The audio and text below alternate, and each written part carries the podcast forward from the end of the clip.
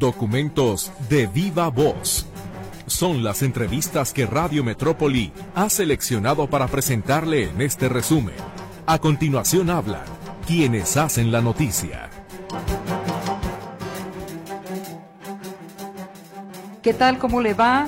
Le damos la bienvenida al mes de marzo y por supuesto a usted lo invitamos a que nos acompañe en este arranque de fin de semana con una hora de información. Mi querido César Preciado, le saludo en los controles técnicos y en estos micrófonos su servidora Griselda Torres Zambrano le agradece que nos abra las puertas de su casa o su automóvil. Y comenzamos de la mejor manera con la efeméride musical que nos presenta Mercedes Altamirano.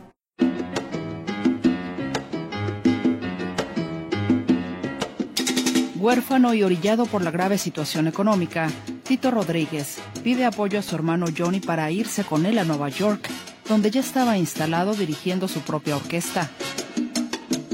Es así como a los 16 años, en 1939, Tito se muda a la Gran Manzana, dejando tras de sí algunos pininos musicales al participar con distintos grupos y con una canción grabada con el conjunto típico Ladí cuando tenía 13 años que se llamó Amor Perdido.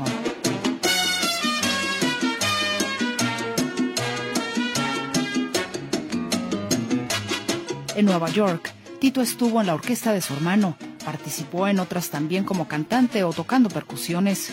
Con el tiempo forma su propio grupo, los Mambo Devils, y los firma una compañía disquera.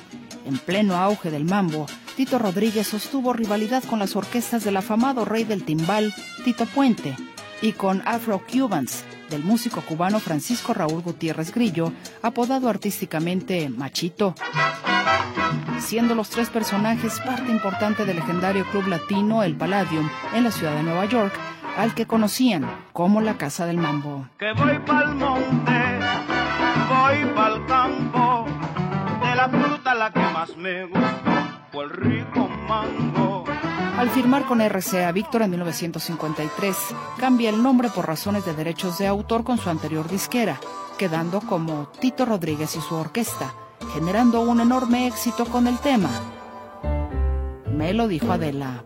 Me lo dijo Adela. Me lo dijo Adela. De aquella etapa, Rodríguez cosechó con su orquesta éxitos como Vuela la paloma. Vuela la paloma de su palomar y vuela que vuela para no tornar. Y cara de payaso. Cara de payaso, boca de payaso y pinta de payaso. Es lo que me quedó de ti. En 1962 regresa a su tierra natal donde graba Back Home en Puerto Rico. Dime cuándo tú verás que te adoro tanto y tanto. Luego de dos meses en Puerto Rico, no regresa a Nueva York, sino que se va a Las Vegas y en el 63 graba con su orquesta un álbum llamado Live at Birdland. enfocándose al jazz latino y donde se hizo acompañar de prestigiados músicos estadounidenses del género como Sud Sims y Clark Terry.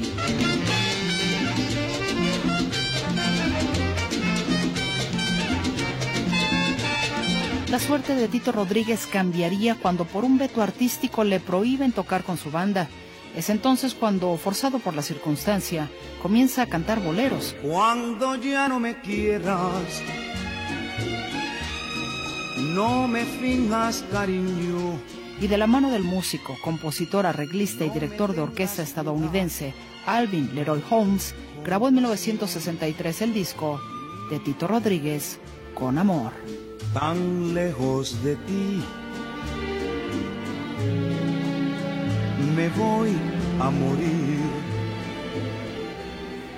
Llanto de luna en la noche sin besos de mi decepción. El cantante grabaría nueve álbumes más que lo consolidarían como intérprete de boleros y baladas. El pañuelo que dejaste aquella noche yo lo guardo en mi memoria, tu recuerdo. Se te olvida que me quieres a pesar de lo que dices. pues llevamos en el alma cicatrices. Ya son las doce y no llega. Me hará lo mismo que ayer. Sin embargo, el puertorriqueño no se deslindó de los ritmos con sabor. En 1964, con el disco Tito, Tito, Tito, logra a la par de sus canciones románticas un sonado éxito con el tema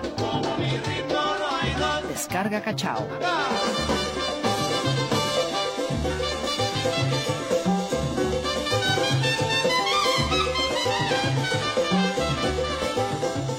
Graba poco después el acetato Carnival of the Americas, en el que incluye Avísale a mi contrario que aquí estoy yo, en el que hace alusión a su rivalidad con Tito Puente.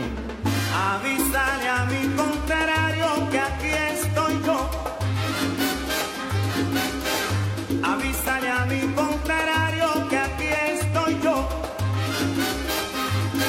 Rodríguez tuvo dificultades para que su carrera fuera totalmente aceptada en Puerto Rico, ya que lo consideraban un nuyorican, término para definir a un puertorriqueño que vive en Nueva York, y eso era motivo para rechazarlo. Pasado uno de esos desagradables episodios en la Isla del Encanto, decide regresar con espíritu renovado a Nueva York y edita el álbum Estoy como nunca. Estoy como nunca, pero yo estoy como nunca. Estoy acabando de nuevo, empezando la vida otra vez. A ti te han dicho payaso. En el 68 publica El Doctor, donde nuevamente incluye un tema para su rival Tito Puente. Esa bomba. Esa bomba no la tiren en San Juan. En 1969 funda su propia disquera.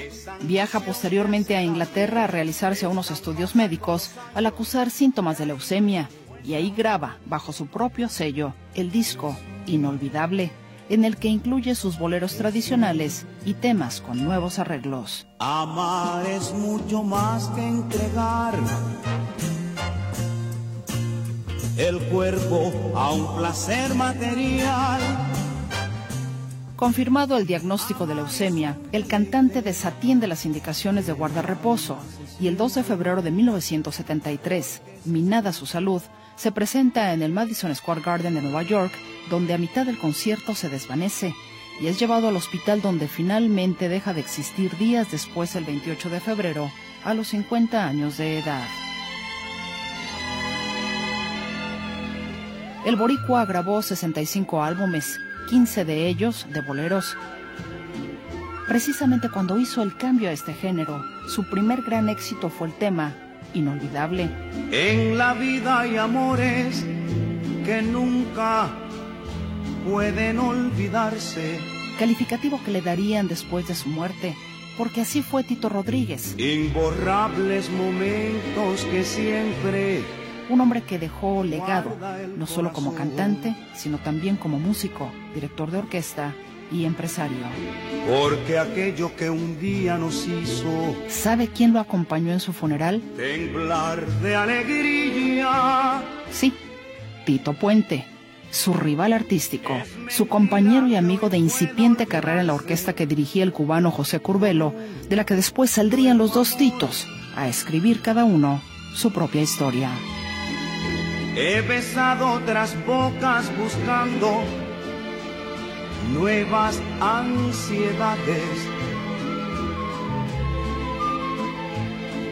Y otros brazos extraños me estrechan, llenos de emoción.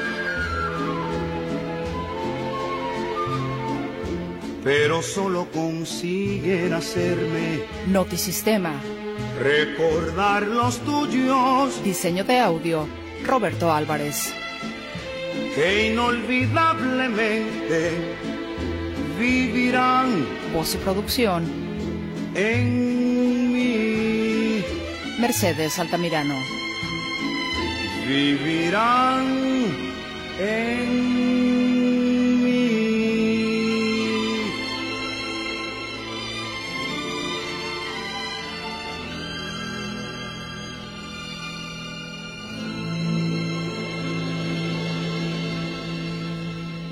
Hacemos rapidísimo una pausa y regresamos.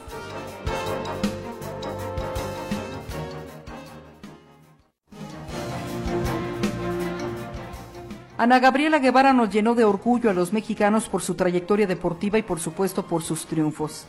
Hoy como funcionaria federal está sujeta a una investigación por desvío de recursos y opacidad por 280 millones de pesos.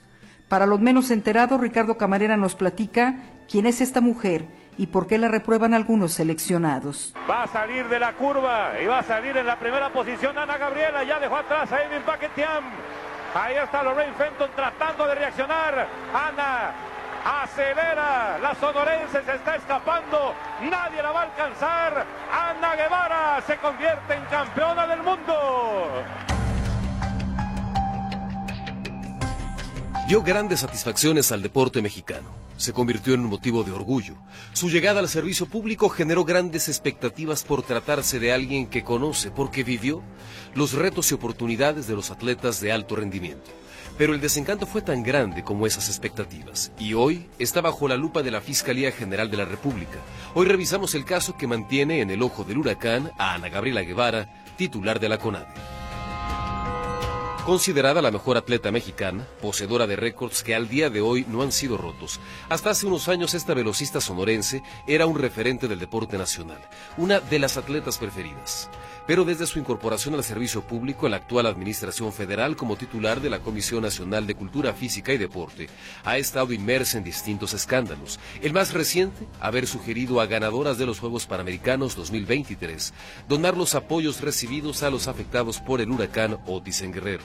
La situación es crítica y, el, gobierno está trabajando en ello, eh, pero pues creo que es claro el el mensaje, la necesidad de, sumarnos a ello. El tiempo pues, no, es, no, está fijado en lo que se va a tardar en recuperarse Acapulco, por lo tanto pues tenemos que ser solidarios y en la manera que se pueda ser solidarios con, con nuestra gente. La gestión de la sonorense al frente de esta comisión ha sido objeto de señalamientos en más de alguna ocasión. En 2020, la Secretaría de la Función Pública reveló una desviación de recursos federales del fideicomiso del Fondo para el Deporte de Alto Rendimiento. Justificaban gastos a través de empresas que emitían facturas falsas. Ese mismo año fue acusada de ser la autora intelectual de un atentado contra empresarios que la habían acusado de intentarlos extorsionar con el pago de más de 2 millones de pesos.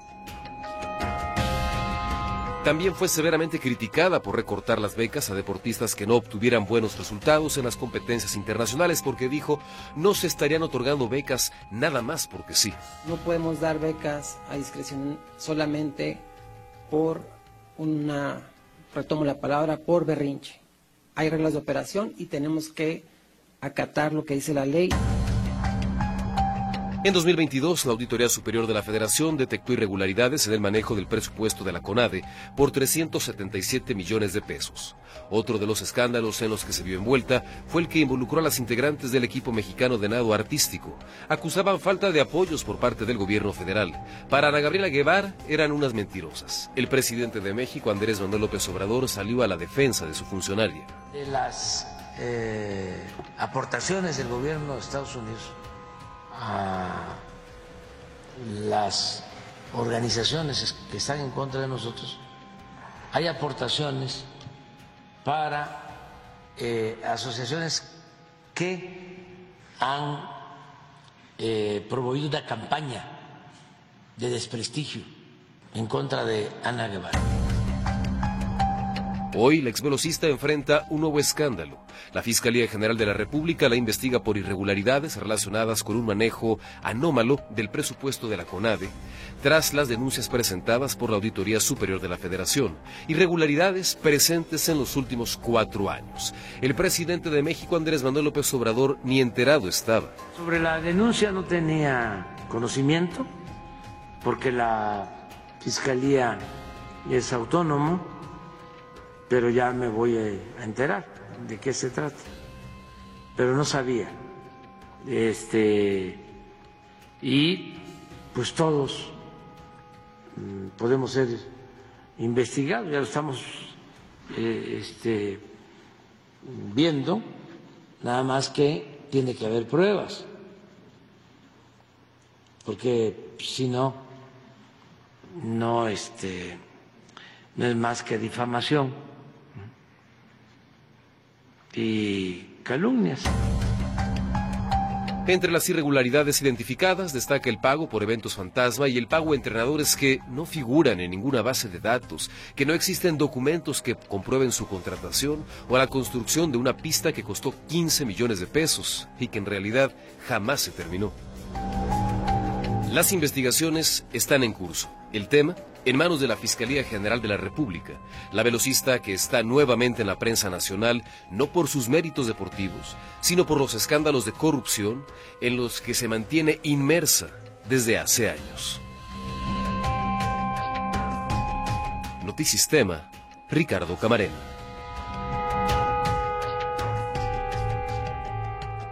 No le cambie, regresamos enseguida.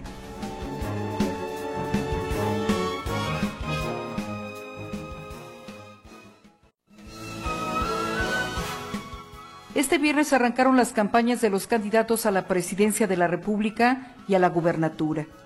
Es importante saber cuáles serán las reglas de estos tres meses de proselitismo, en el que los aspirantes buscarán convencer a la población de darles un voto el próximo 2 de junio. Escuchamos la entrevista con la presidenta del Instituto Electoral y de Participación Ciudadana pues que nos pudiera comenzar eh, la entrevista detallando primero en esta etapa del proceso. Sabemos que el instituto validó eh, hace unas horas apenas las candidaturas de los aspirantes a gobernador y comienza su proceso. ¿Qué pueden hacer, qué no pueden hacer y qué es lo que están ustedes vigilando, por favor?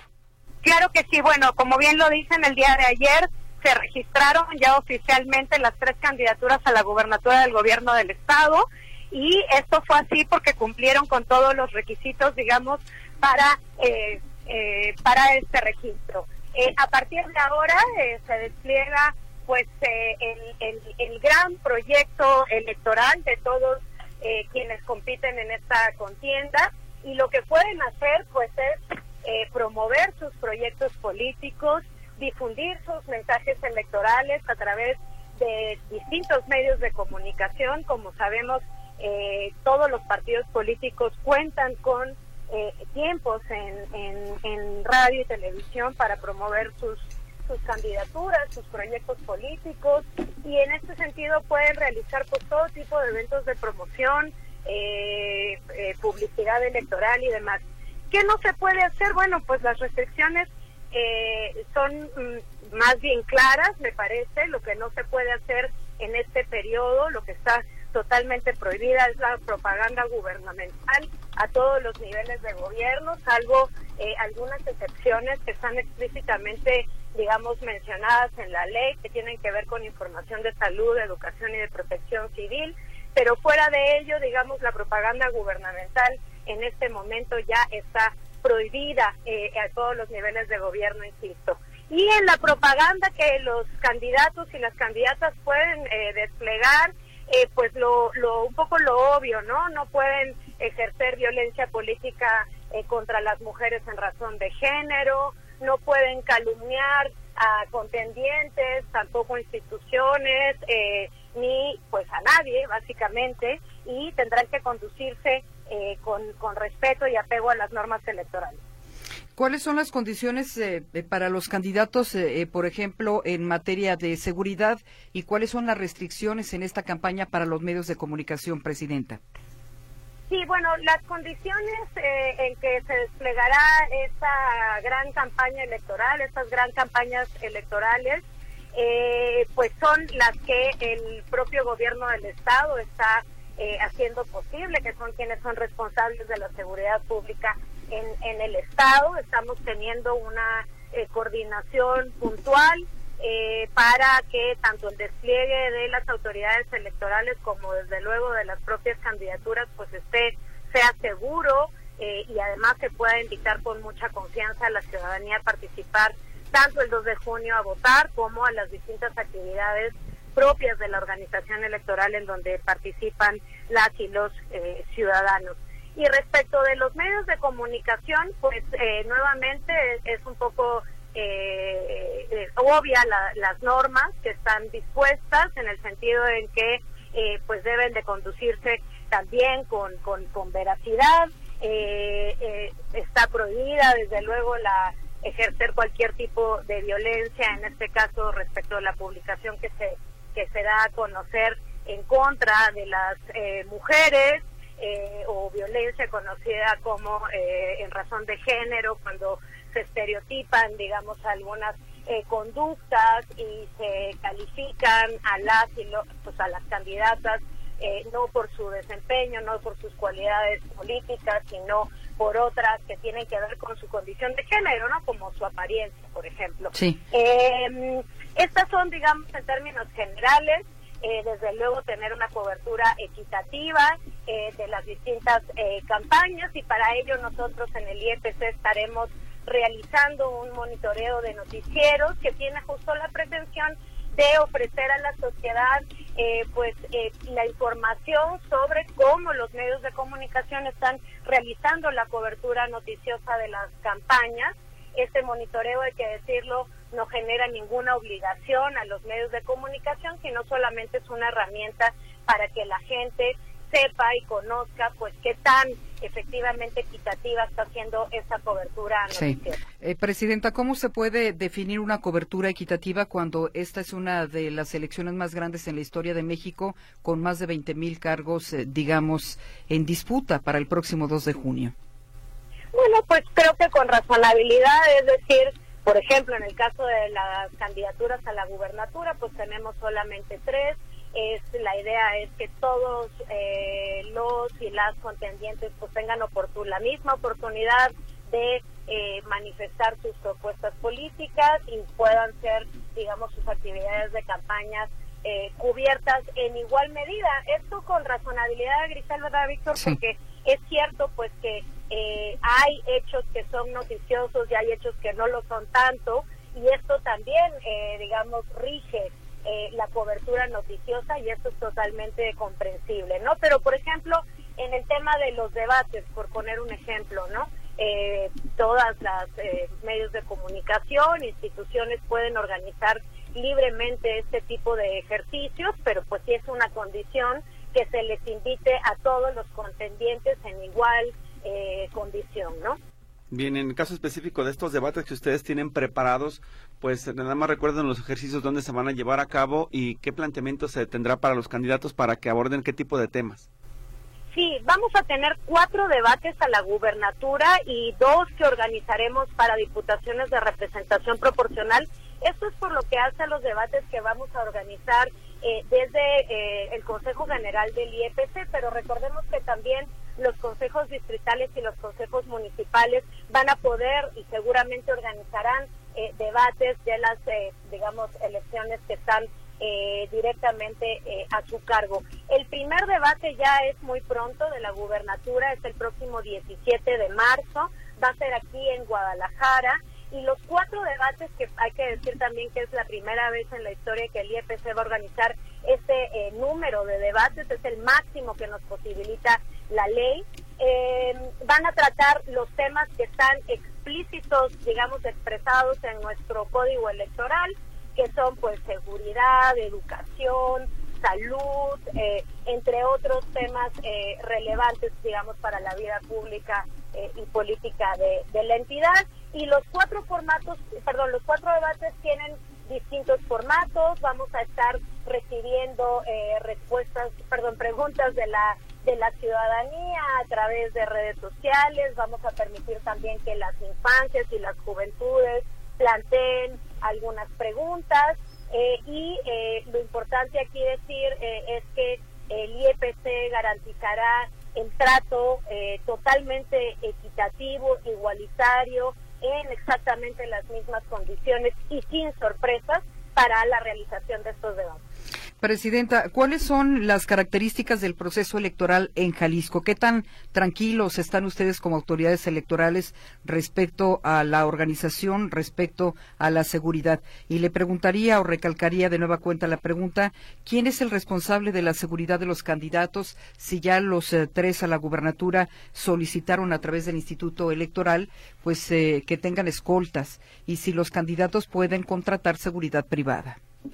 Bien, eh, sobre lo primero yo te diría que el proceso electoral ha transcurrido pues con mucho orden, eh, pues, a todas las actividades sustantivas, las normas principales de este proceso electoral han sido aprobadas y realizadas en tiempo y forma. Como ustedes saben, ahora mismo nos encontramos en este masivo proceso de registro. Estamos recibiendo las solicitudes de registro de las candidaturas a municipios que cierra este periodo este domingo a las 12 de la noche y la expectativa, digamos, el umbral máximo de solicitudes que esperamos recibir es de cerca de 8 mil eh, solicitudes de candidaturas, pero este trabajo ha ido avanzando de manera, digamos, muy responsable, muy ordenada, eh, tanto de parte de las autoridades como de los propios partidos que han trabajado de manera muy intensa pues para cumplir con estos plazos y estas normas. Hasta la fecha lo han hecho muy bien. Hay que decir que el domingo pasado concluyó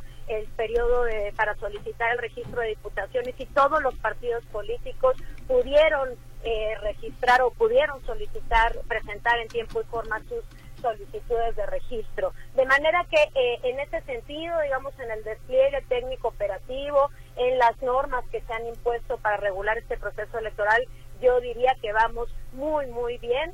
Y eh, respecto del tema de seguridad, pues eh, eh, desde luego hay que decir que quienes son responsables de garantizar la seguridad en el Estado, pues no son las autoridades electorales, sino son las fuerzas de seguridad pública a todo nivel, es decir, federales, locales, municipales. Y para ello se ha instaurado ya una mesa de coordinación para que eh, todas y todos quienes participamos en esta elección pues tengamos digamos los elementos para eh, pues para transitar para desplegar el, el, trabajo electoral en el territorio eh, sin problemas. Ahora nosotros como desde el instituto no hemos recibido ninguna solicitud de protección no, no obstante, hay que decir, si eh, eh, existe la posibilidad de que si alguna candidata, algún candidato eh, se sienta o se encuentre en alguna situación de riesgo, que solicite a través del Instituto Electoral esta protección, pero nosotros no somos más que pues una ventanilla de, cambio en ese sentido, lo que hacemos es inmediatamente turnamos esta solicitud a las autoridades responsables del gobierno del estado, si se trata pues de candidaturas locales, si se trata de candidaturas federales, este trabajo se hace a través del Instituto Nacional Electoral y es, eh, son las autoridades responsables de la seguridad eh, pública quienes entonces evalúan si esta persona que solicita el apoyo efectivamente se encuentra en una situación de riesgo, qué tanto y qué tipo de eh, resguardo requiere. Y esto es lo que ha estado, entiendo, ocurriendo no a través del instituto, sino de manera bilateral, directa con eh, las, eh, digamos, las fuerzas de seguridad pública del Estado. Yo en este momento desconozco quién de los candidatos, de las candidatos, candidatos, perdón, cuentan con, digamos, con algún tipo de apoyo de seguridad eh, para, para el despliegue de, sus funciones, pero lo que sí les puedo decir con mucha contundencia es que en el instituto no hemos recibido hasta la fecha una sola solicitud de esto.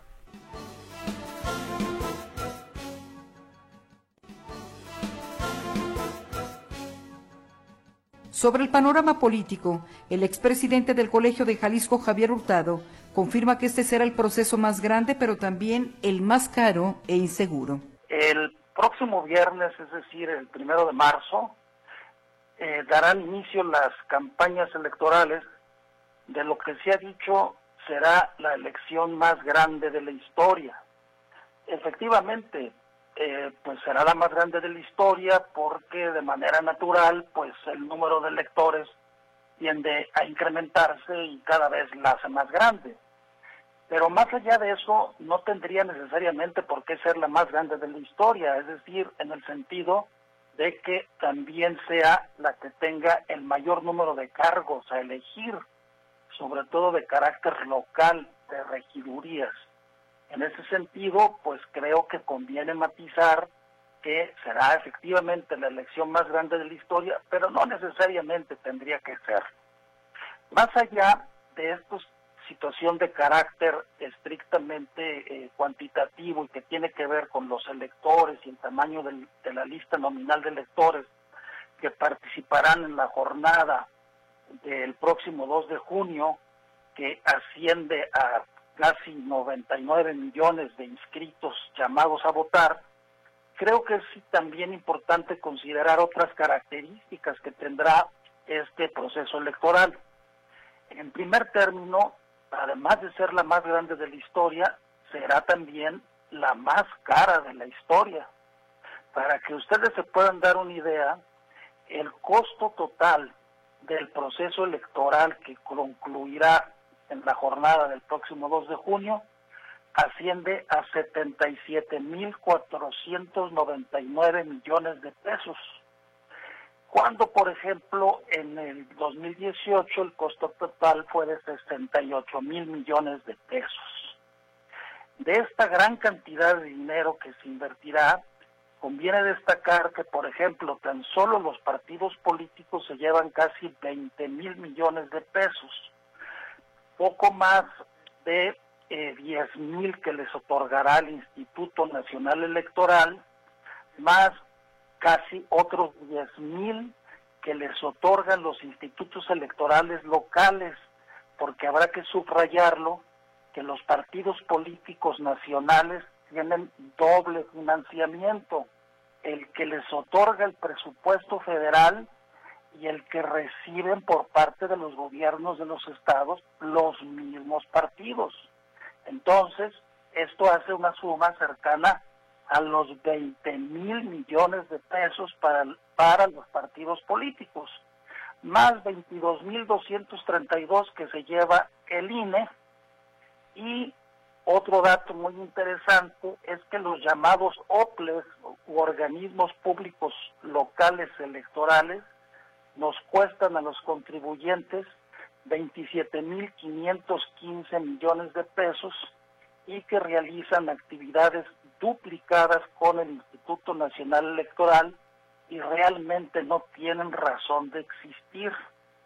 Lo mismo podría decirse de los tribunales electorales locales, que funcionan como una especie de primera instancia en todo el asunto de lo procedimental electoral y que consumen 4.350 millones de pesos más los 3.622 del Tribunal Electoral del Poder Judicial de la Federación.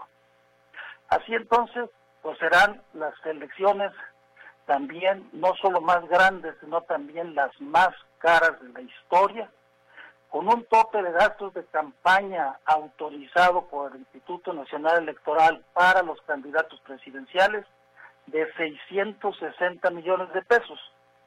Se habla que mínimamente en términos reales esa cantidad había que, que multiplicarla por 10, porque por debajo de la mesa te dan financiamiento de nueve veces esa cantidad, lo que implicaría pues una suma estratosférica de dinero legal e ilegal que fluye en las campañas electorales. De tal suerte que si nosotros consideramos esa cantidad de las elecciones más caras de la historia, que repito, costarán 77.499 millones de pesos, pues el costo del voto, considerando que participe el 60% de los electores, es decir, 60 millones de electores, sería de aproximadamente 1.300 pesos por voto. Bien, el otro asunto que vale la pena considerar también y en el cual he insistido en anteriores colaboraciones es que la violencia político-electoral tenderá a marcar esta campaña. Tan solo en lo que va del presente año ya han sido asesinados 12 candidatos. Tan solo ayer se fue eh, eh, ultimado el aspirante a alcalde de Marabatío, Michoacán, por parte del partido Morena. Esto significa que, bueno, realmente pues está ocurriendo un asesinato de un candidato o dos por semana y probablemente esta cifra pues tenda a incrementarse en los días subsiguientes. Así también es importante considerar que seguiremos inmersos en las campañas de espotización. Debemos de prepararnos los ciudadanos para escuchar 52 millones de spots que muchas veces en lugar de motivarnos a participar en la jornada electoral, lo que hacen es generar fastidio y hastío por la baja calidad de esos mensajes que se transmiten. El otro elemento también muy importante de estas campañas y del proceso electoral en curso es el nepotismo y la ausencia de democracia al interior de los partidos. En la colaboración de la semana pasada hablamos acerca del fenómeno del nepotismo, pero además del fenómeno del nepotismo es importante señalar la ausencia de democracia. Por ejemplo, tratándose de nepotismo en el caso del estado de Jalisco, ayer trascendió que tres presidentes municipales o candidatas a presidentes municipales o candidatos a presidentes municipales, al no poder participar ellos por razones de la paridad de género para repetir eh, como candidatos en la postulación, entonces dejaron a la esposa o al esposo en tres ayuntamientos tan solo de Jalisco. Yo creo que esta situación debe de revisarse en la legislación porque podríamos llamar a estos como los nuevos Juanitos o las nuevas Juanitas. Así las cosas, pues no es de extrañar que entonces, tratándose del grado de satisfacción que los mexicanos tenemos con la democracia, según datos del INE del informe País 2020, el 47% de los mexicanos están insatisfechos con nuestra democracia. Y según datos del Latino Barómetro 2023, el 61% de los mexicanos está poco o nada satisfecho con la democracia. Esto quiere decir que no necesariamente el elevadísimo costo de nuestra democracia significa que tengamos calidad en nuestra democracia. Creo que vale la pena reflexionar sobre esto y que en la próxima reforma electoral que seguramente habrá pasando estas elecciones, pues se atiendan estos, estos puntos para hacer correlacionar calidad de la democracia, no ya con un mayor costo de esta, sino con una disminución de su costo y la elevación de su calidad, así como también buscar mecanismos para que los ciudadanos podamos ser sujetos más activos y partícipes del proceso electoral y que no solamente nos consigan considerando como objetos cuya única función es ir a votar el próximo 2 de junio. Es mi comentario y agradezco mucho la atención de ustedes.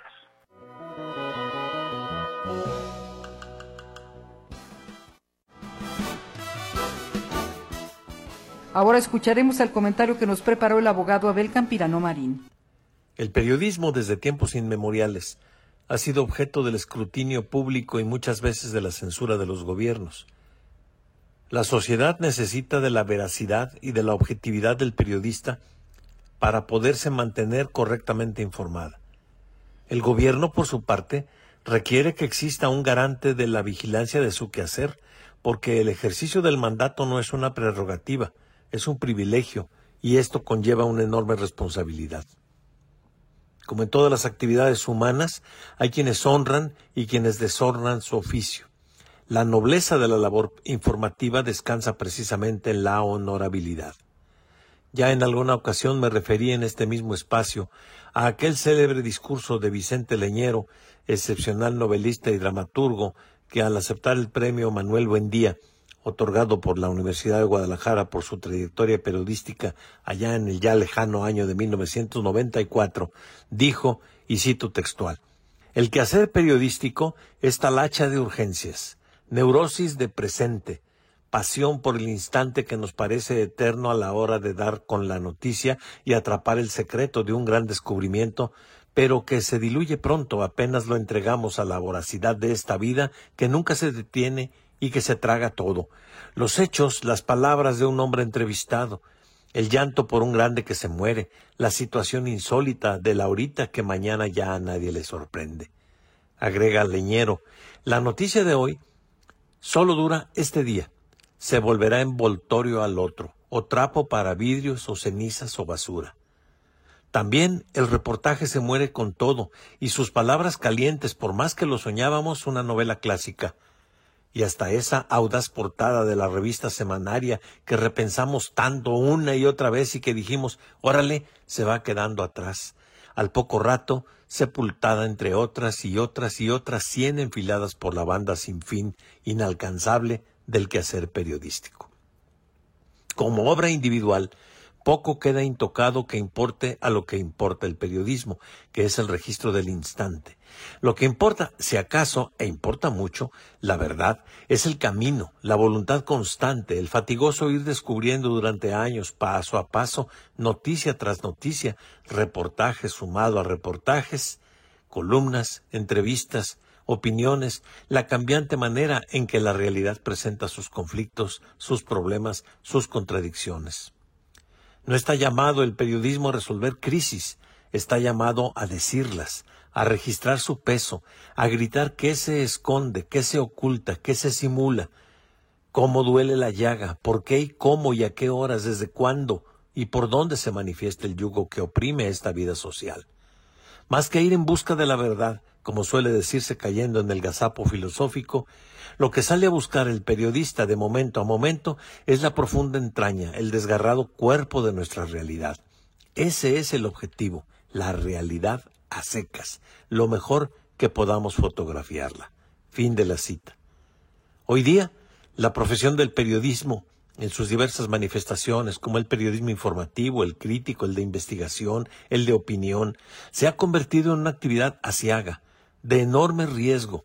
Y lo peor es que la sociedad, que lo que busca es estar informada, que busca conocer la realidad, se encuentra dividida. Y como decía Maquiavelo, y lo corrobora Juan Jacobo Rousseau en su obra del contrato social, hay divisiones que perjudican a las repúblicas y otras que les son beneficiosas. Son perjudiciales las que entrañan facciones y banderas opuestas, son beneficiosas aquellas que dentro del disenso existe también el consenso por el respeto. Maquiavelo insiste, el fundador de la República no puede evitar que se manifiesten en ella disensiones, pero debe al menos ordenarla de manera que no se formen facciones en su seno y divida la sociedad. El buen gobernante debe fomentar la paz y el orden y sobre todo la unidad. El buen periodista debe apegarse a la realidad y obrar con objetividad y en la medida de que cada quien haga su tarea, la sociedad sabrá agradecerles a unos y a otros sus respectivos trabajos. No apegarse a las normas éticas del buen gobierno por parte de unos y de la labor informativa imparcial y objetiva por parte de otros no es otra cosa que un abierto atentado contra la paz social. Y lo que queremos los mexicanos, y más en estos momentos, es estar unidos en la diversidad y contra la adversidad. Se lo dejo para la reflexión. Hasta aquí mi comentario. Que tengan un buen día. Una pausa y regresamos.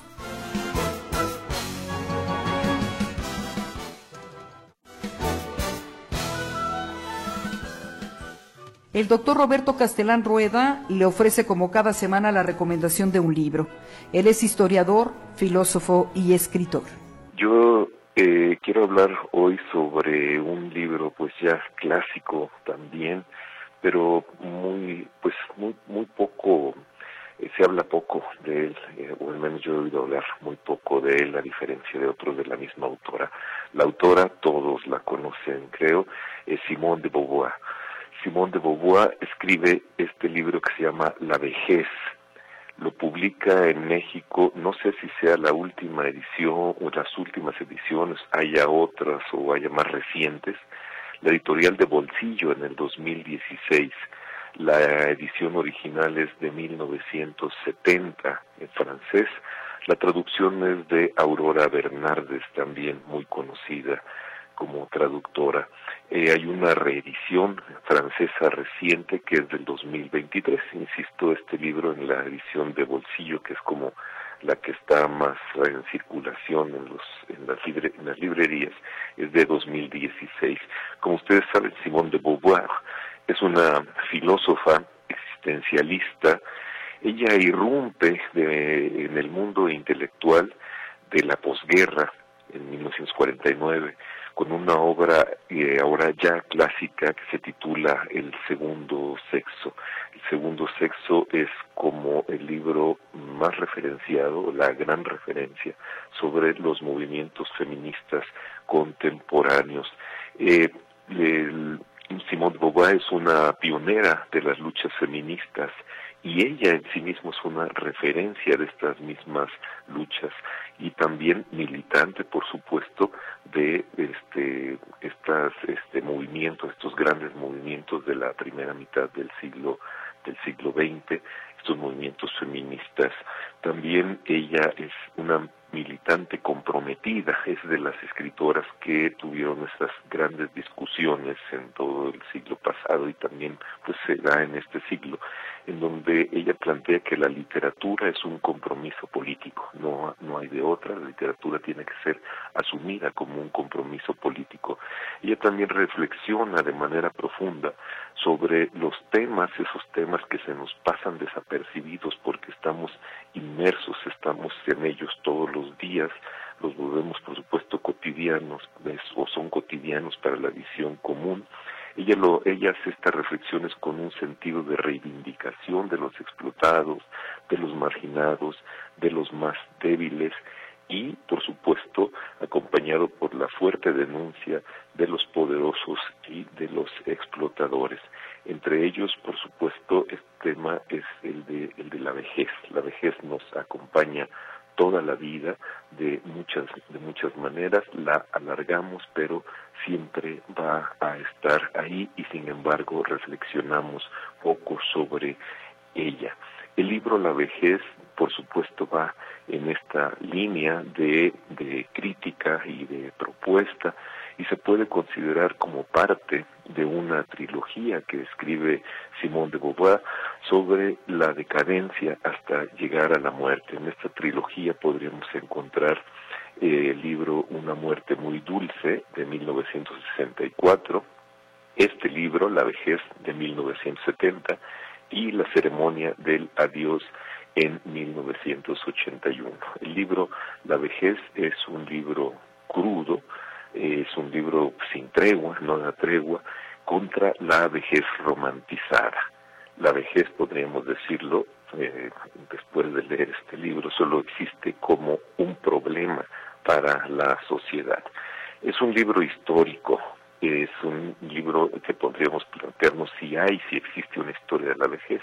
Y Simón de Beauvoir nos hace un repaso, un amplio repaso. El libro son 700 páginas sobre la distintos periodos históricos en relación con la vejez. También es un libro analítico, por supuesto, donde aparecen los grandes pensadores y sus obras que reflexionaron sobre la vejez, pero también, o sobre todo podríamos decir, es un libro crítico en donde las sociedades, la sociedad actual no queda muy bien parada en su, en su aceptación de la vejez. Pensemos en cómo sufrieron los viejos con el COVID y cómo se sufre ahora con esta irrupción de las nuevas tecnologías. La vejez es un libro, así se llama, ya para terminar, este fue mi comentario. El libro es de Simón de Beauvoir y está publicada por Ediciones de Bolsillo en 2016. Tengan un buen viernes y un buen fin de semana. Y con esto llegamos al final del programa. Que pase un bonito fin de semana y le invito el próximo lunes a escuchar el noticiero Buenos Días Metrópoli, muy temprano, a partir de las 6 de la mañana. Pásela bien.